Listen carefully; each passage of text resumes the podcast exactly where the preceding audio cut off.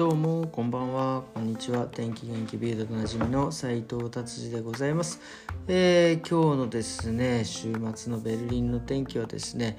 えー、まあ、曇ったり晴れたりと、まあ、ちょっとあんまりすっきりしない感じでしたけど、まあ、気温はですね15、6、7度ですね、えー、朝方はそう結構寒くてだんだん日中はね少しこうちょっと暖かいような感じでございました。え今日はですね久々にですねえっ、ー、となんだっけ整体ですね本当もう夏休みもあったりとか日本に行ったりとかしてね行けてなかったですね久々に行ったらですねまあ、もうね朝最近は結構ね朝と夜とたまにこうヨガ、えー、YouTube 見ながらですねストレッチしてたのでまあだいぶ、えー、そんなに調子悪い感じじゃないかなと思ったんですけどまあなんかやっぱりねあの自分ではですねどうにもならないようなところがやっぱり結構凝ってて凝っててですね、えー、ぐいぐい言っていただきました。そしたらですねなんか急にちょっと疲れがね、えー、え出て今もうね眠くて眠くてしょうがないというような感じでございます、えー、それでもね、え、ビルド行ってみたいと思います。えーとですねこの、え、今回のこの記事ですね、え、まあ昔よく、ね、日本でもありましたオレオレ詐欺とかですねワンクリック詐欺みたいなね、えー、こうクリックしちゃってそこからこうなんか情報が漏れるみたいなね、えー、サイトに飛んでですね、えー、なんだろう。急いでお金を振り込んでしまうみたいなねなんかその詐欺が、えー、起きたりとかしてました。でも最近はですねあのもうあの釣りメールっていうんですかね。こうメールでですねえー、ほんとね多いですよね、えー、こう銀行からのメールとかポストからのメールとかですね、えー、自分のなんかなんて言うんですか？や株とかがねやっているその銀行からのメールとかがですね来てですね、えー、今ねその例えば銀行とかだったらそのまあ口座がね凍結してしまうんで新しいですね、えー、パスワードと何かこう情報を入れないとまずいですみたいなねこう急いでくださいみたいな メールが来てですね。でもうなんかそれにねこうやっぱりねやっぱり来ると結構焦るんですね。あやばいやばいっつってえー、古いなんだろう自分のですねパスワードとかを入れてですね情報が、えー、一気にえー、漏れてですね漏れてとかそこにね送ってしまってでそっからですねこうお金を下ろされたりとかですねなんかいろいろねあるみたいです。もう今はねこういう、えー、メールがね本当に出回っているのでなんかねそういうメールでですねそういう銀行からとかどこどこからとかってね、えー、その釣りメールまあえー、フィッシングっていうんですけど、まあ、そういうのが来たらですね、えー、もう削除していただくのが一番ですね。えー、大体そういうめ、ね、大事なその、えー、ことはですねあんまりメールでこう今もうね来る時代ではないのでですね、えー、これはですね、えー、もしもしですねこれどうだろうっていうふうに思ったらですねそのメールをですねえー、メールアドレスとかをですね一回 Google とかですねそういうとこで検索してみるといいかもしれないですねそうするとですね、えー、あのー、意外にそれが詐欺のメールだとかなんとかだっていうのがですね結構出てるんですねこれはね一回検索してみるといいんではないかなということでございます。はい次ですね。えっ、ー、とですね今月あ今月そうかもう9月ですね。もう9月からですね。まあなんかいろいろ新しい規制とか、えー、新しい価格がなんかまた発表されるみたいで、えー、9月はですね、まあ、まあ、エネルギーの、えー、何ですか電気ガスえーこえー、などのですね価格をドイツがですね、えー、少し下げるという特別料金を設定するというようなねこれいくらになるのかちょっと楽しみですがまあ下げるというふうに書いてありますね。あとはあそうそう。まあこれはねまあ僕はもうあんまり関係ないんですけど車とかねバイクをまた新しく買った人そのいわゆる登録する時にですねあのまあ大体これディーラーさんがやってくれるんですけど、まあ、例えば中古で買ったとか個人で車を買ったとかになるとですね車の登録をですねその陸軍局みたいなところに行かなきゃいけなかったんですけど今もうねそれがですねうんオンラインでやれてですねまあそのナンバープレートとかですねそのスタンプとかの書類等はですね、えー、10日以内にこう届けてくれるというねこれね結構そうなんです。よ結構ねあの行くとね僕も23回、えー、自分でそういうのやりましたけどまあ待つ。待つし、えー、なんだろう。もうね 結構大変なんですよね。あっちのえ部署に行ってこっちの部署に行って、えー、スタンプもらってでそれをですねもらってそのなんだっけあれナンバープレートを作ってもらうところに行ってとかね結構めんどくさい。これねデジタル化されるのは非常に、えー、嬉しいですね、はい、あとは何が変わるんだ？あ年金年金のね、えー、年金のもらう額がですね、えー、少し変わるのかな？なんかちょっと上がるみたいなことが書いてあります。はいということでこんな感じですかね。あともう一個ありましたね。えー、今ねベルリンの、えー、選挙できるです選挙権ですか？年齢が今18歳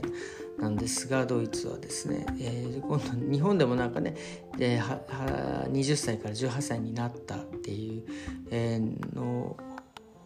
ことなんですがドイツはですねベルリンでは16歳に引き下げた方がいいんじゃないかっていうのが今なんか討論になっているみたいです。まあ16歳ね、まあ、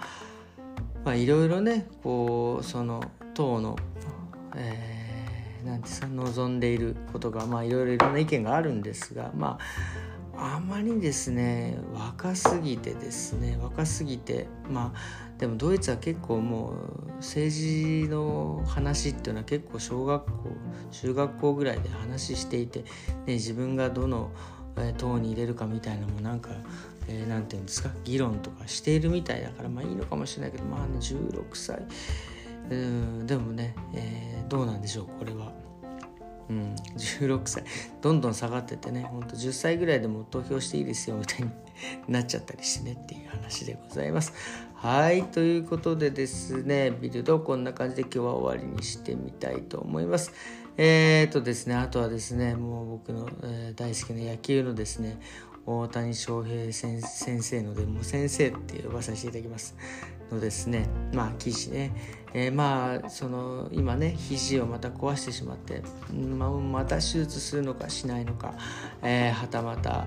えー、なんか違う方法で治すのかっていうことでですねまあ今話題になってですねそうするとですねもう来年、えー、大谷選手 FA って言ってですねえー、て言うんですかフリーエージェントもう自分がですねえー、もうこの球団じゃなくて、えー、どこでもフリーで行きますよみたいな、えー、状態になるんでですけどでまあいろんなねやっぱり各球団がですね大谷選手を、え獲得しようと動いてるんですけどまあその中ですねホワイトソックスっていう球団があるんですけどまあそこのねオーナーさんが大谷翔平を取らねえよみたいな、うん、もうなんか取るっていう球団が話題にならずにですね取らねえよっていう球団が話題になるってすごいですよね。まあそれだけ本当にあのもうアメリカでもですねベーブ・ルース以来のですねベーブ・ルースって本当すごいですよねもうあのもうあの偉人のなんか本で見た見るような人なんですけどその人以来のですね偉大な地選手を獲得しないのはどういうことだみたいなね ことになるぐらいのすごいすごいあの話になってんなっていうふに思っております。まあでも確かにねまあ今アメリカって結局の大リーグってその何て言うんですかえーえーとね、年間でそのチスタッフじゃねその選手にかける金額がね何百億って決まってるんですよね。でだからあまりいい選手でいい選手をですね200億とか100億とかで取ってしまうとですねそのなんかお金がどんどん他に今度、えー、取るですね選手の額がですね、えー、額が少なくなってしまうんでいい選手を取れなくなるっていうのでですねまああのいろんな各球団いろいろ考えてですね、えー、選手を獲得するっていうようなね動きになっているみたいでございます。はい。あとですねこの大谷選手まだ記事がまだあります。あのねやっぱりこのよくねゴミを拾うっていうんですね、えー、大谷選手。のグランドとかねグランドの外でもですねゴミを拾う拾うっていうのですね非常に話題になっているんですがこの大谷選手ってあのアメリカってあのなんですか、えー、敬遠ってなんて普通ボールを4回投げるとですね敬遠あのフォアボールで塁に出れる出ることができるんですけども4回投げなくてもですね申告してもうこの人敬遠しますみたいになるとですねもうあの、えー、敬遠ボール1球も投げなくてもですね敬遠するあの要は塁に出ることができるんですけど今ねバッターってこういろいろレガースって言ってなんか手にいろいろつけたり足にいろいろつけたりですねつけてその、えー、自打球とかデッドボールね食らってもですねその、まあ、そこまでそのなんですか怪我しないようにみたいないろいろつけてるんですけどでまあ大体みんな選手打った後とかね例えば、えー、そのベースで、えー、ベースの上でですねそういうものを外すんですよ。でファーボールになるとですねもうねもうそういうつけてるものいらないの全部外すんですね。走るの大変だから。でそれを外して大体みんなねそういうレガースとか、ね、放り投げるというかまあすするんですね。バットも投げたりとかしてねその自分のチームの方にね。それをですね、えー、大谷選手はですねどうするか。あのバットボーイっていうのがいいんですよね。バットボーイってダメなダメな子供ってことじゃないですよ。あのなんですそういうバットとかボールをねボールボーイ日本ではボールボーイって言うんですけどね。ボールをですね拾ったりバットを拾ったりする少年たちがいるんですよ。少年というかまあバイトなのかまあそういうね人たちがそういうレガースとかを投げたものを拾う人たちがいるんですけどそれをですねちゃんと手渡しするっていうねその自分の大谷選手はね外したレガースをですね、えー、その人に、えー、感謝をしてですね渡すっていうね日本人のマナーの礼儀正しさはですね他の国とは異なるレベルにあるっていうふうに書かれております。あのですねやっぱりそういう、えー、気持ちがいいですね。なんかやっぱりそのあの何て言うんですか？僕らもそうですけどやっぱり外国に住んでるとですねまあそういう日本人がですね、えー、例えば変なことをしたり捕まったりとかするとですねあの何、て言うんですか？